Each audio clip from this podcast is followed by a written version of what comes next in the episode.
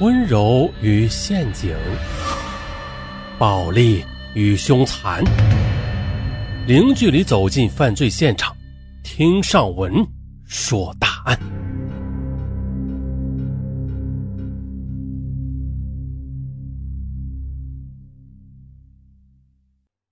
俊朗帅气的大学生李义江，小时候经常受到父母的打骂，最终而讨厌女人。十五岁时，他被同性强奸；考入北京理工大学后，又被同性包养，还被包养他的男友转让给别的同性恋者玩弄。后来，他从北京女孩娜娜那里获得了梦寐以求的爱情，但是却不能与她终生相守。二零零二年年底。李义江被四个同性恋虐待强暴之后，便拿起了复仇的西班牙军刀。他连续的虐杀了五个同性恋者，这使他成为轰动京城的连环杀手。二零零四年四月二十八日，北京第一中级人民法院一审判处李义江死刑。李义江祖籍山东，但他出生在北京的门头沟区。这是因为他有一个姑姑在北京。李义江的母亲在他之前已经生了两个儿子，加上母亲患有精神病，父母呢便把他托付给北京的姑姑照顾。在北京姑姑的身边，李义江度过了他童年的快乐时光。这是一段无忧无虑的日子，姑母对他就像是亲生儿子一样呵护有加。但是。李义江在北京读完了小学之后，便到新疆吉昌市父母身边读中学去了。从此，李义江开始陷入了无边无际的困惑和痛苦之中。李义江的父母都是普通工人，收入本来就低，家庭生活非常的清苦。再加上李义江上面有两个哥哥，比他更多的受到父母的疼爱。就这样，李义江到了新疆后，就像个外来人一样，不被这个家庭认同。在李义江幼小的印象中，他感觉自己好像就不属于这个家庭的人一样。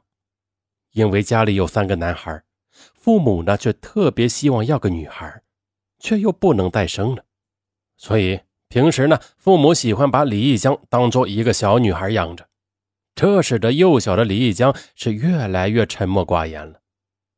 但是呢，很多人却把李义江这种孤独当做某种美德和优点。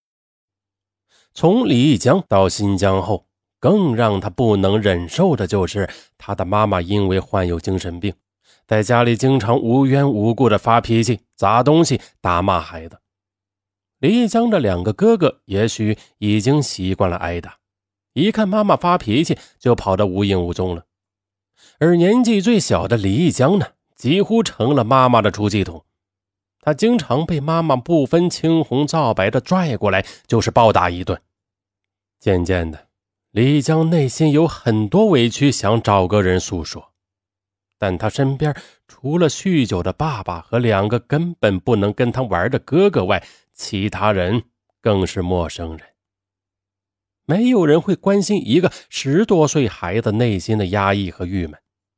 慢慢的，李江在这种环境中变得是更加的郁郁寡欢。随着年龄的增长，李江他变得越来越眉清目秀起来。没有人会注意到李江为什么会越来越不合群。人们只是觉得李江就像个小女孩那样文静，她与家庭格格不入。作为儿子，李江曾经期望自己能够从爸爸那里得到一点精神的支持，但是工作的劳累、妻子的患病、家庭的困顿，加上三个嗷嗷待哺的儿子，这是李江的爸爸抑郁已久，并渐渐的开始酗酒成性。喝醉以后，依然是拽过李江来痛打一顿，然后呼呼大睡。在这种环境下长大的李义江，他认为有这么多精神和肉体的痛苦纠缠着自己，而这些痛苦的根源，竟然都是来自自己的父母和家庭。那些日子里，李一江最渴望的就是能回到姑姑身边，回到北京。这时候的李一江已经是十四五岁的帅小伙了，他身材高挑，面色红润，长得是越来越英俊。性格内向的他，不但有男孩的阳光俊朗，还比其他男孩多了一点女孩子的温润。但是，没有人知道，在他那帅气的外表下面，却掩藏着一颗抑郁的心。每次放学回家的时候，身为班长的李义江总是借口打扫教室卫生，在学校里磨蹭到很晚才回家。很多人不知道其中的原因，还以为他是一个以孝为家的好学生呢。其实啊，李义江。从早晨起来，逃也似的跑到学校之后，最害怕的一件事就是回家了。李江他一生都无法忘记的是，一九九四年十二月的一个傍晚，大雪覆盖了昌吉市的街巷。李江在天黑时才磨磨蹭蹭的离开了学校，他漫无边际的走在回家的路上。那天。天气非常寒冷，凛冽的寒风从街巷里穿过，就像妈妈发病时直勾勾地盯着自己的眼神一样寒冷。李江就这样无精打采地低头走着，他根本没有心情顾及到行人。突然呢，他无意中撞在了前面一个大约三十岁左右的男人身上，他不仅轻轻的啊了一声，愣住了。他六神无主地看着眼前这个身材高大的魁梧男人，李江的眼睛一眨不眨地看着对方，他担心会招来一顿痛骂，甚至是暴风骤雨般的拳脚。可是，眼前的这个男人似乎是刚刚喝完酒，眼睛也一眨不眨的看着发愣的李义江，足足有半分钟之久。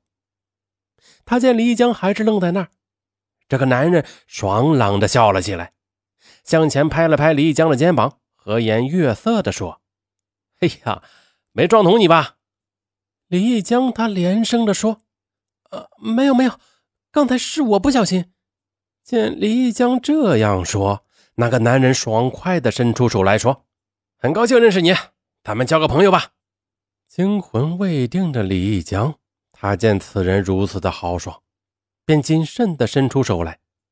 可是呢，那人拉过李义江白白细细的手后，便仿佛是看到珍宝一样，反复抚摸着，不肯松开了。他亲切地对李义江说：“你是不是还没有吃饭呢？走，咱们到前面喝点。”李义江心想啊，反正回家也是看父母的冷脸。那还不如跟着这个陌生人在一起，心情舒畅呢。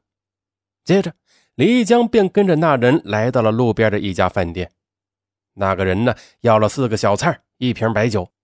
他先给自己的杯子倒满，然后给李义江也倒了一杯。李江刚开始还推辞说自己不会喝酒呢，但是架不住那人劝说呀，他便把那杯酒给喝了下去。两人就在饭店里边喝了很多酒。说了很多话，这时候啊，有些醉意的李义江心情也慢慢的好了起来。来到新疆好几年了，他的心情从来都没有像今天这样舒畅过。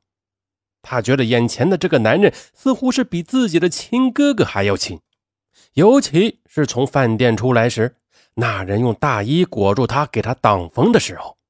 他感到内心充满了无限的温暖。